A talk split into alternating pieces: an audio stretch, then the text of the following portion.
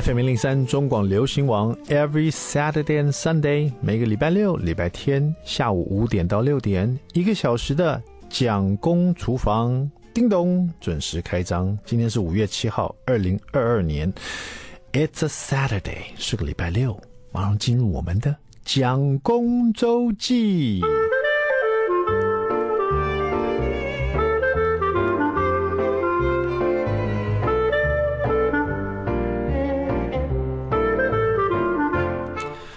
就我看，这世界上可以分成两种人，一种是敢帮人家掏耳朵的，一种是不敢帮人家掏耳朵的。我是属于不敢帮人家掏耳朵，但是很喜欢掏自己耳朵的人。为什么不敢帮他掏耳朵呢？因为我永远都不知道我到底掏会不会过深啊？会不会太深了？会不会会不会撞到他的耳膜？会不会挖伤他？会不会在那个掏耳朵的时候，会不会？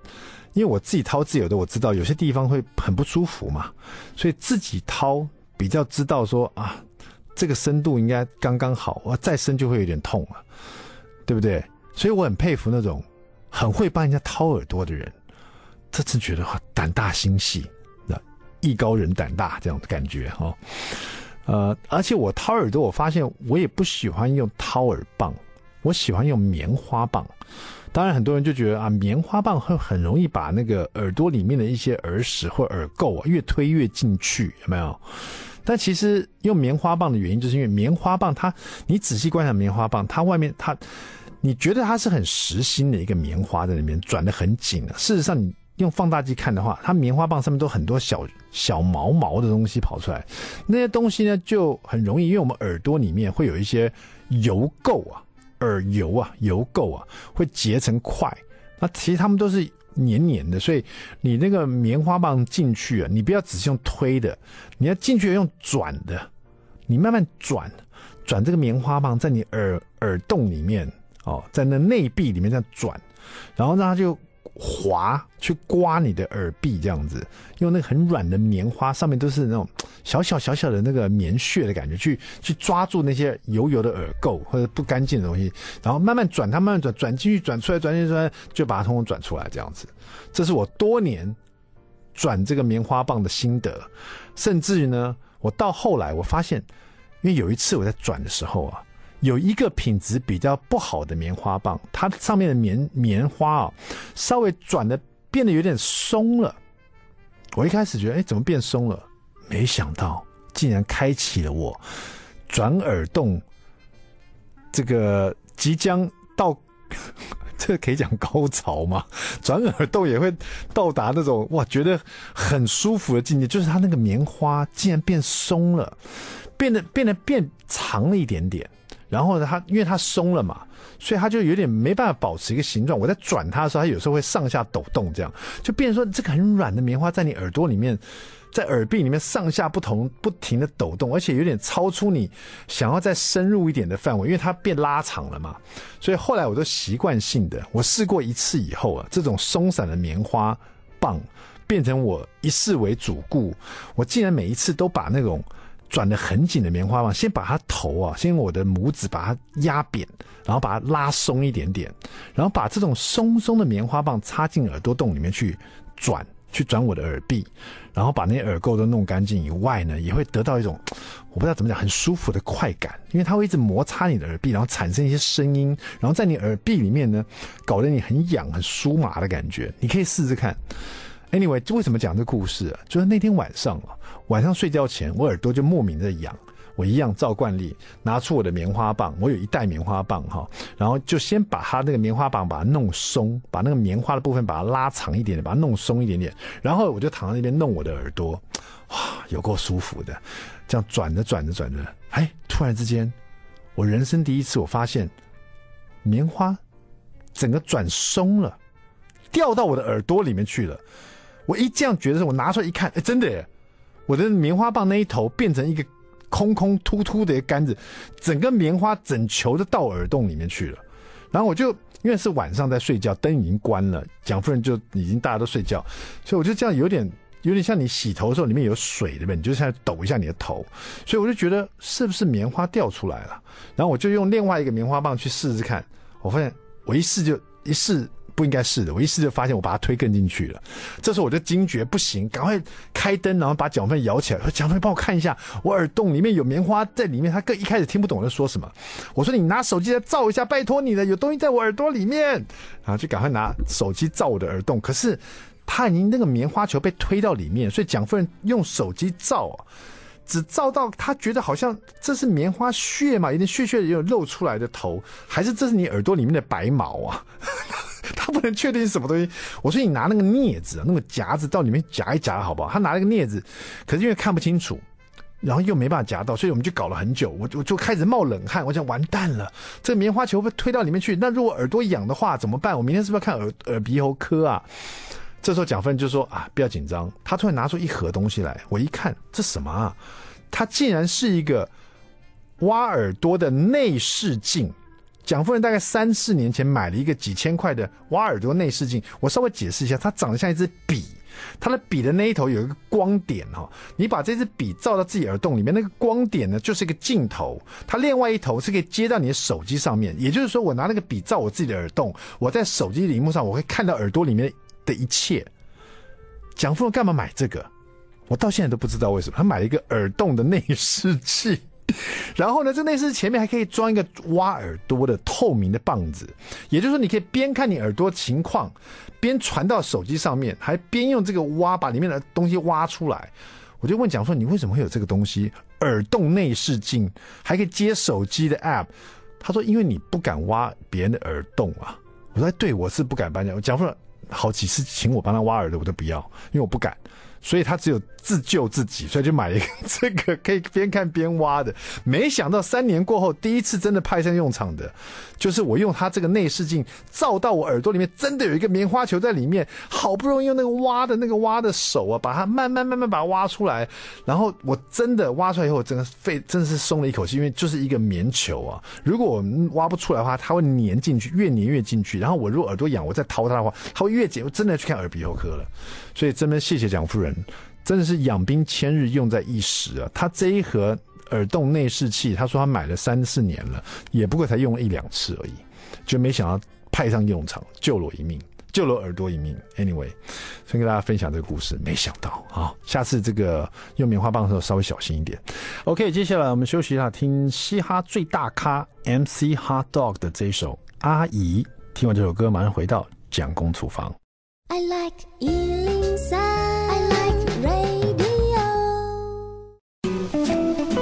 elefm 零三中广流行王蒋公厨房，We're back，我们回来了，我是 Jacko 蒋伟文。第二段第一个单元，蒋公来说菜。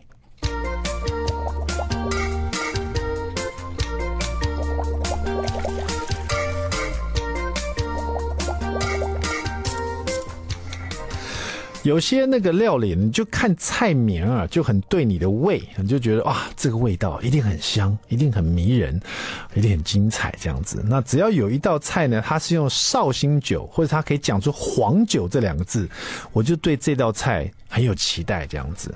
比如说，呃，普普通通的栗栗子烧鸡啊，它前面如果写黄酒栗子烧鸡，我就仿佛可以闻到黄酒那种。特殊的香味哈，所以我就对这道菜非常有期待哈。那么这一道黄酒栗子烧鸡呢，收录在《带你品尝大江南北的舌尖美味的阿华妈妈的百味餐桌》哦，这本食谱哈。呃，那这这这本食谱，其实我其实后来发现，我蛮喜欢翻他的书，蛮喜欢做里面料理，因为呃这些料理的蛮特别的，就除了是家常菜，也。比较不像我们台湾本地的一些风味，所以就蛮有期待性的。像这个栗黄酒栗子烧鸡，就觉得哇，这个黄酒放在前面，代表它这个黄酒用的量应该不少哈。我仔细一看，两百 CC 啊，蛮多的哦，那味道一定很浓郁哦。先用鸡肉哈，呃，鸡肉这边是用到，譬如说。鸡腿肉哈，那最好是用仿土鸡或者是土鸡来料理。如果你用肉鸡的话，像这种黄酒栗子烧鸡哦，你要把那个风味烧到在鸡肉里面去，然后呃，整个那个浓郁啊。汤汁也要比较稠的话，你用肉鸡啊煮到后来都都糊糊哎，都比较软烂了，口感就比较差一点。你用防土鸡或土鸡来做，它就比较 Q 一点，好，吃起来就觉得哎口感比较有趣哈。那整只大的那个防土鸡腿啊，大概也要要不要两百二、一百八左右哈。那就请那个菜贩帮你切呃肉鸡肉的这个肉贩帮你切一切，剁一剁。有圈状的，有块状，都切切这样子，然后呢，就用酱油啊，一点点酱油，然后再倒一点点黄酒啊，这里只要各一大匙就好了，稍微把它抓腌一下，让这个鸡肉有点颜色哈，然后去一个腥味，然后呢，热锅，锅子热了以后，把油倒进去，放姜片、葱白段。这时候不是用快炒的，也不是爆香，是用煎的，把这个姜跟葱白的香气煎到你的油锅里面去，让油里面有那个姜跟葱白的清香，有没有？是用葱白哦，也没有蒜哦，姜而已哦，所以很清香的感觉。等那个清香的味道都已经充满了油里面了，锅子里，然后你的葱白啊，那个白色也上了一点那种焦黄色的感觉，这个时候呢，就可以把鸡肉块。你刚腌制了一点酱油跟黄酒去腥的鸡肉丢进来，丢进来以后也不是快炒，先把它铺平，先把它一面呢、啊、煎香煎上色，用筷子把其中一块拿起来翻个面，你发现它的鸡皮上面已经有这个焦黄的感觉，已经。我们说恰恰的感觉，这时候就可以稍微翻炒它。边翻炒的时候呢，翻另外一面，它的鸡皮的油也会渗透出来哈。所以你锅子里面呢，不只有刚刚那个姜片、葱白的香气呢，鸡油也跑进来哦，再增加它的香气，然后肉也被煎香了。这时候呢，沿着锅边呢，呛入两百 CC 的这个黄酒。所以你刚倒进去，那啪，那个烟呢跑出来的时候，慢慢。再继续倒进去，沿着锅边这样整整个倒进去哦，那个黄酒的味道会扑鼻而来啊，甚至可能会有一点呛，所以你不要离那么近哈。但是你可以闻到很浓郁的黄酒的香气啊。如果你喜欢这个香味的话，你以后就会都会想要使用黄酒哈。那如果你从来没有试过的话，你真的可以试试看，在这种锅边呛进去的黄酒啊，而且。锅子里面已经有姜的香气、葱白的香气、有鸡肉的香气、鸡油的味道。这个黄酒一呛进去，真的是迷人了。这时候呢，顺序加入冰糖还有栗子啊，一起翻炒到冰糖融化了，才放酱油哈。这边酱油也要下到一百 CC 左右哈，再加水，水大概就是盖过这些这个稍微盖到三分之二了，腌过的食材哈左右哈，然后就把它煮滚。所以这个水我是建建议大家倒滚水哈。你看刚刚前面我们的香气做这么足哦，黄酒的那个香气也进去，栗子也进去了，冰糖也都融化了。这时候倒滚水进去最合理了哈。滚水一倒进去，布噜布噜布噜在滚的时候呢，你就可以上盖，上盖焖煮至少二十到二十五分钟，因为你用的是仿土鸡嘛，和这个仿土鸡腿的鸡腿嘛，这时候要至少二十到二十五分钟哈。上盖煮这个时间，然后。开盖，再大火收汁哦，把它这个汁收稠一点点，然后最后呢就倒进甜椒、葱绿，然后呢把它拌炒到你喜欢的这个甜椒跟葱绿其实都是可以生吃的哈，拌炒大概一分钟以内哈，这道黄酒栗子烧鸡就完成了。那你先做一遍。那你发现这个味道你很喜欢，它这里面呢只有放酱油跟盐而已哦。但是如果你喜欢再口味再重一点点，你可以放一点蚝油哦，就是那个雷敢给啊李锦记的蚝油进去有没有？然后或者下次你还可以放一点什么辣豆瓣酱在前面，先把它炒香了哦，让这整个味道越来越走浓郁的味道有没有哈？然后这些你都吃腻了，下次。你换换看，用那个呃韩式辣辣酱，哎也可以啊。这道料理就充满了韩式的风味了哈。不管如何，黄酒香气绝对不能减少。一百 CC 黄酒，这个冲出来的那个味道一定很香哈。黄酒栗子烧鸡，谢谢我们的阿华妈妈的百味餐桌，Thank you。今天我们说菜说到这边，稍微休息一下，待会马上回到蒋公厨房。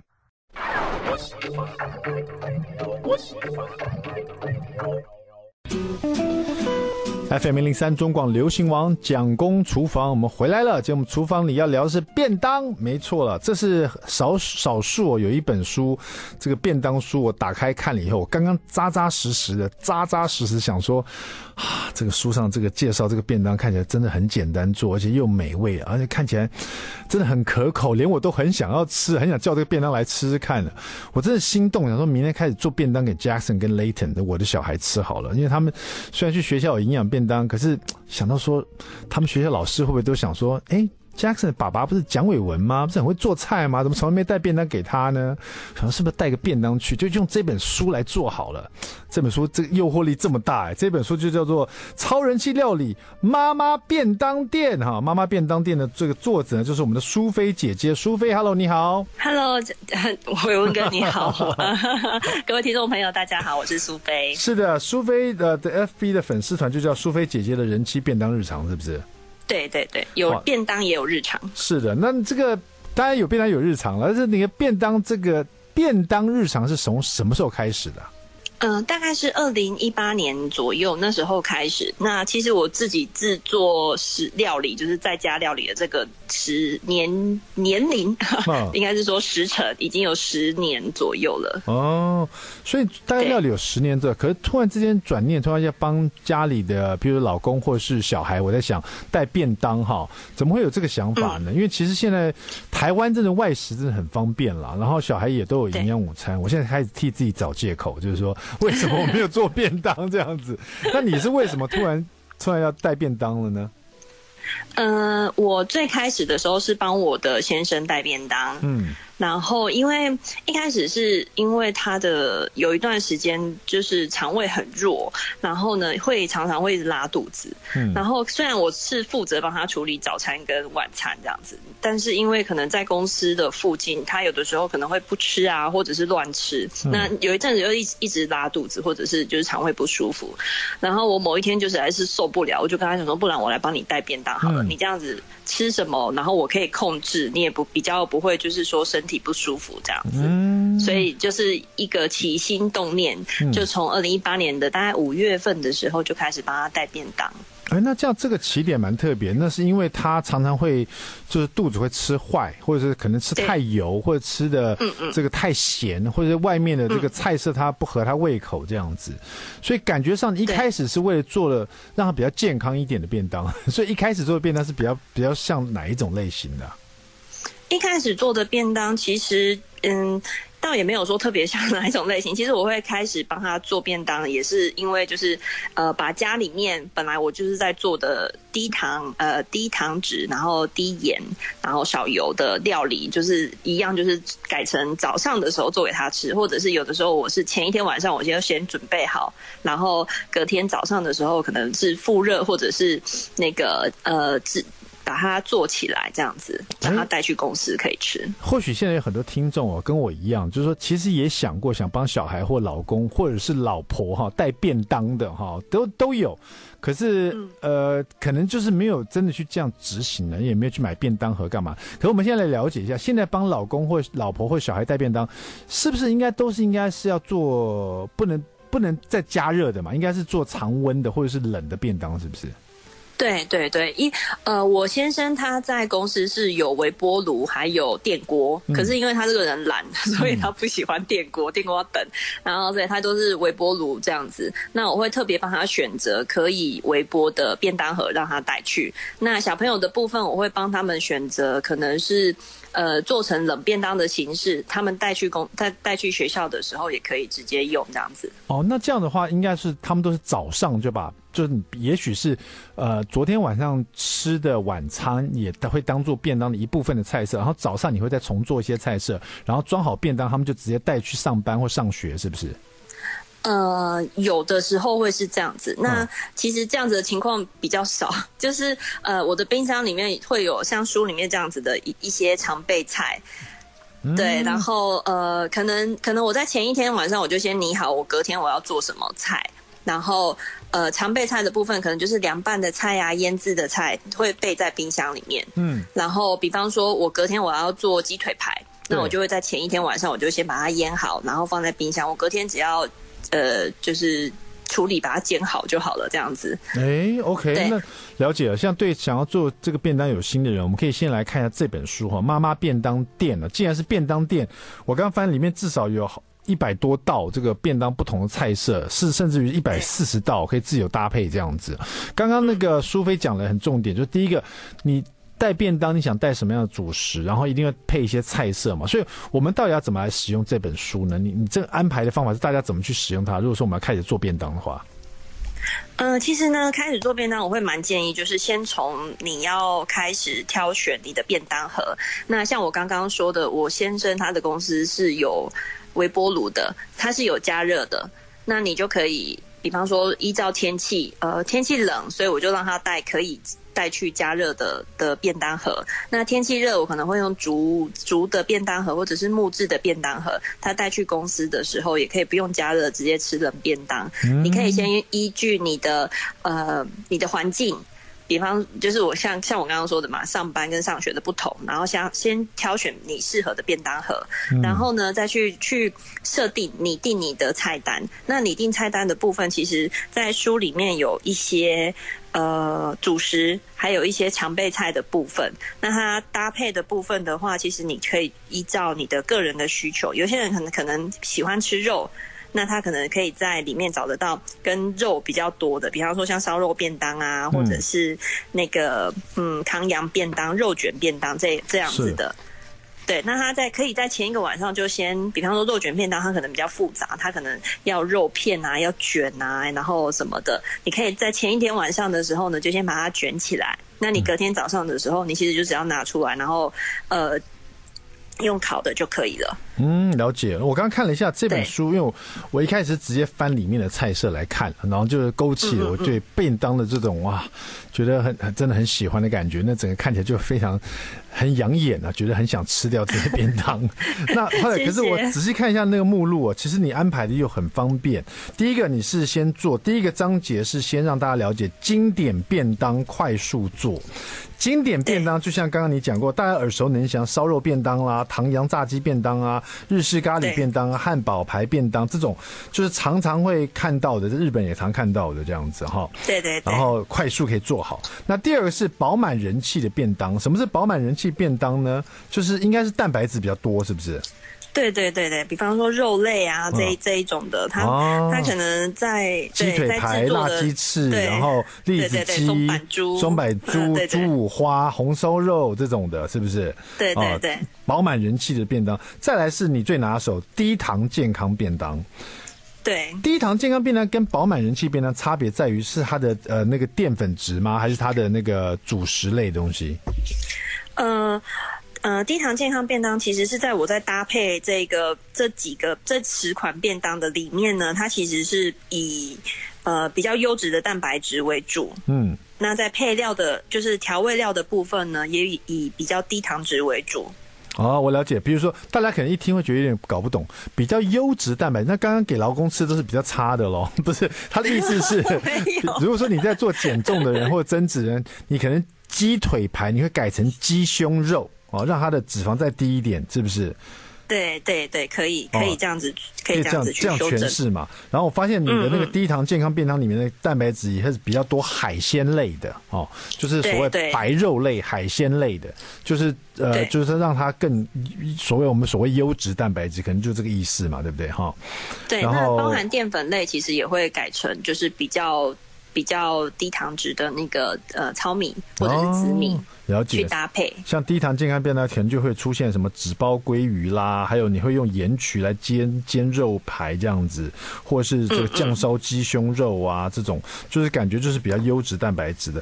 然后当然不免俗的，你这边也有我最不拿手的可爱造型便当，看到我就头痛的 这种，就做完了到底是要吃它还是不要吃它呢？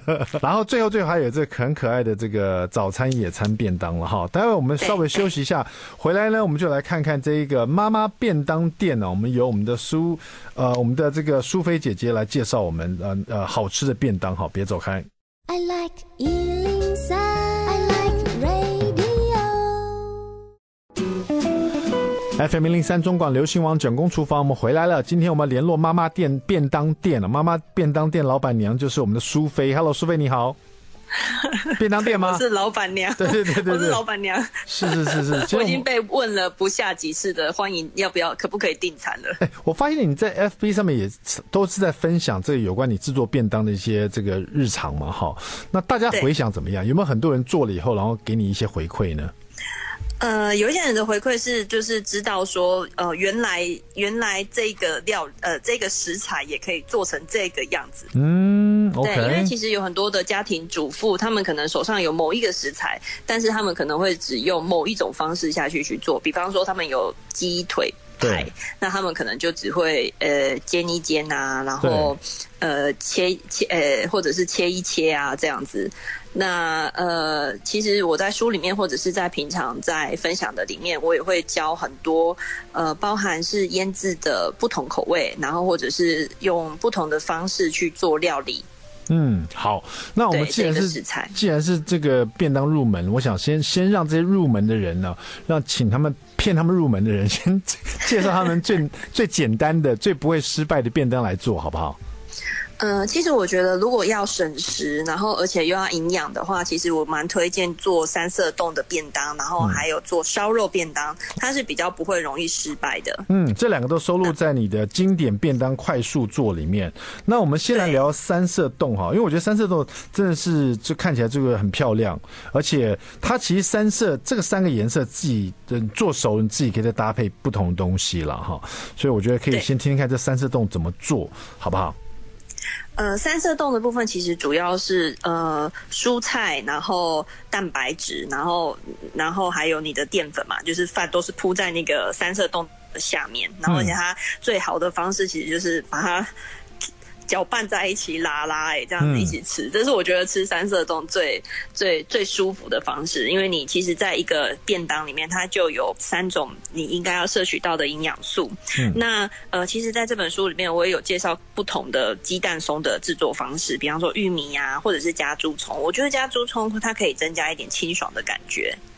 我稍微跟大家讲一下三色冻为什么，呃呃，苏苏菲第一个就讲这个三色冻，因为我觉得它是其中一个其实不太容易失败，它只要把这三种不同颜色蔬菜干干净净的排列好，那这个便当就很有造型了。然后所有的东西其实都是碎碎的，比如说鸡蛋把它炒成碎碎的，绞肉把它炒得香香碎碎的，然后绿色蔬菜呢也把它炒得一丝一丝的，那就是把颜色分明东西呢都碎碎一丝一丝把它放在。呃，放得很有这个这个规矩的感觉，就会有一种造型出来了，所以非常不容易失败。然后呢，这三个颜色蔬菜就可以换，比如说，呃，像这个绿色蔬菜，你这边有用了芦笋，也有可能用这个四季豆，也可能用青椒，都代表了绿色，对不对？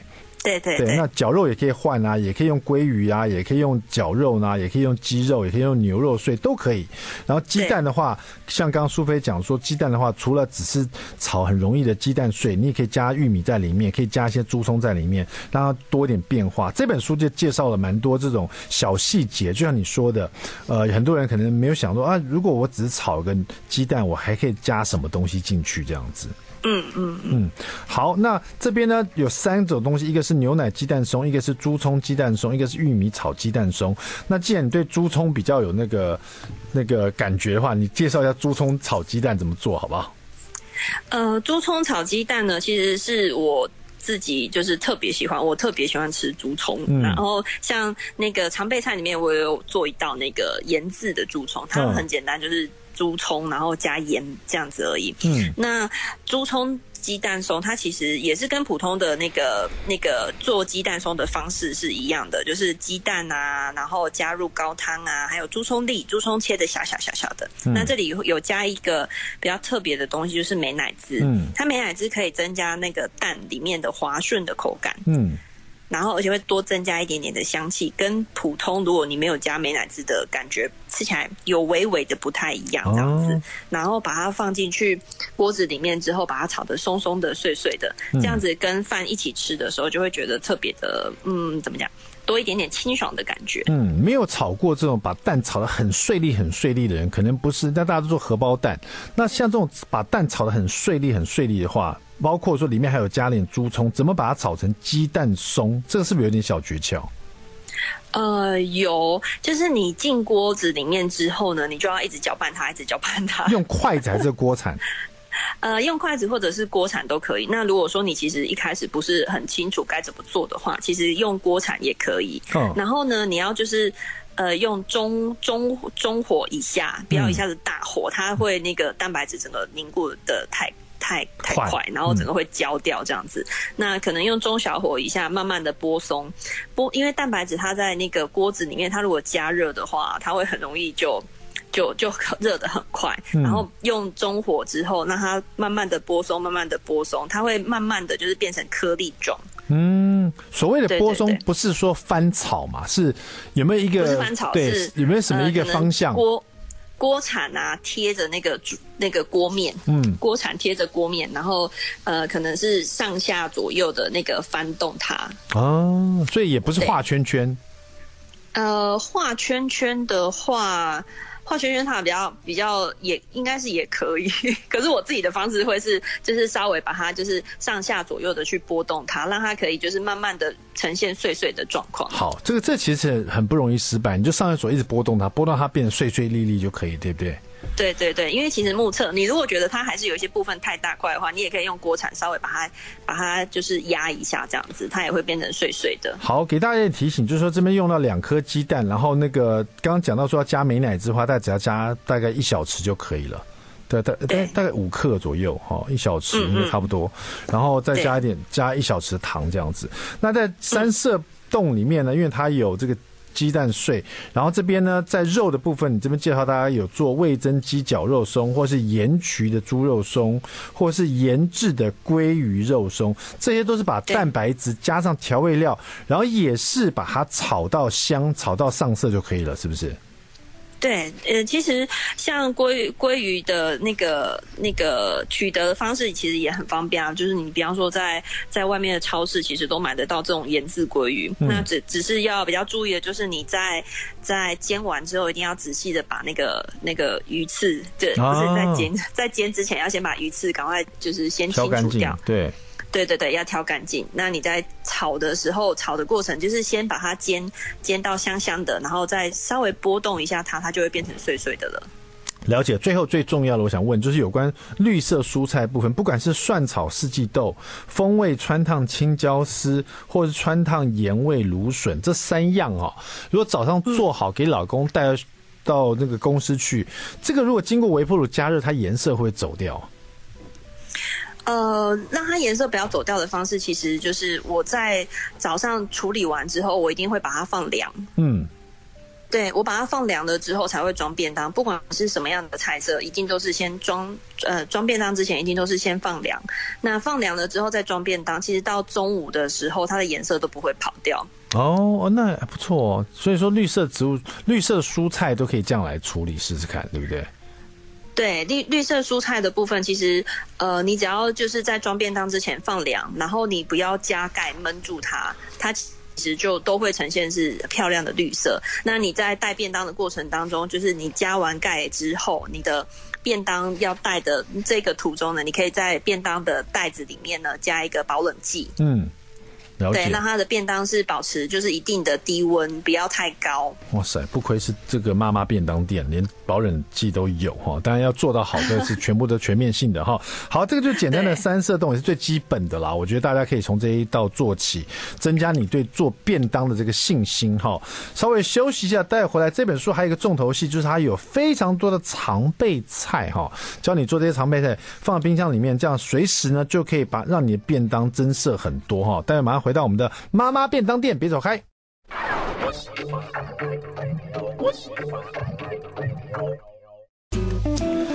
FM 零零三中广流行网蒋公厨房，我们回来了。今天我们聊的是《妈妈便当店》这本书啊，作者是我们的苏菲啊，她的高人气 FB 粉丝团就是苏菲姐姐的人妻便当日常啊，她有强调除了便当。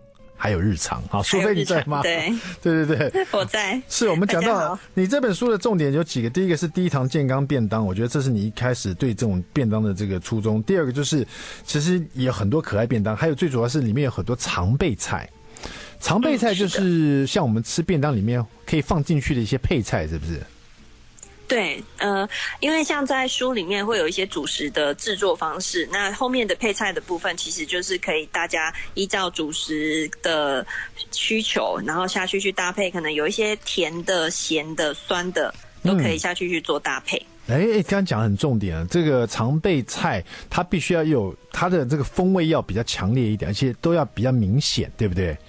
对对对，对，因为有时候跟着主食走，呃，只希望说可以吃多一点，或不要吃那么腻。你就在你的配菜上面，嗯、它的那个味道要比较不一样哈。比如说你的主食可能酱烧，你的常备菜可能就带一点酸、有醋渍的东西，这样子，就是给它一些不同的风味。嗯、我自己对我自己在做常备菜的内容的时候，我会比较常备的其实是腌制的东西，因为腌制的东西呢，它需要时间的。熟成，对，它需要需要一点点的时间。那所以呢，我把它做好了之后，可能我用一一个晚上的几几呃十分钟把它做好了之后，放在冰箱。那它可能就是在一周之内，它都可以去做食用跟搭配。那呃，其实最主要是像呃，比方说主食，它的味道可能比较稍微重一点点的话，有一点点清爽的呃醋渍的那个。呃，腌制的菜呢，会让它的味道便当吃起来的味道会比较平衡一点。对，这个常备菜，其实这本书里面真的蛮丰富的，有这个蔬菜类常备菜，有腌制的凉拌的常备菜，有肉类的常备菜，也有这个鱼虾贝类的常备菜哈，而且还有一些蛋类的常备菜。那如果说刚刚我们便当里面，你觉得最基本推荐大家是三色冻的话，那在常备菜里面，你觉得大家应该先做什么呢？呃，我觉得可以先开始做溏心蛋，嗯，然后还有呃。川烫的青花菜，这个可以常备在冰箱里面。哦，然后还有腌制的腌制的那个蔬菜也可以。太好了，好，在家里呢，这个开始做便当呢，应该会是一个蛮不错的，呃，对自己或对家人一种爱的表现了。苏菲已经做四年了哈，最后最后一个问题，苏菲这四年你大概都几点起床啊？我大概每天有带便当的日子是五点半左右起床，好，我闹钟设定就是五点半。我每天六点十五还觉得我起得很早，没想到你比我起得更早。好的，妈妈便当店就是要起得早哈。好，希望呢大家可以呃买这本书，可以得到更多做便当源源不绝的能量。谢谢我们的淑菲。好，谢谢伟文哥，呃、谢谢。蒋公厨房，我们下次再见，拜拜。好，拜拜。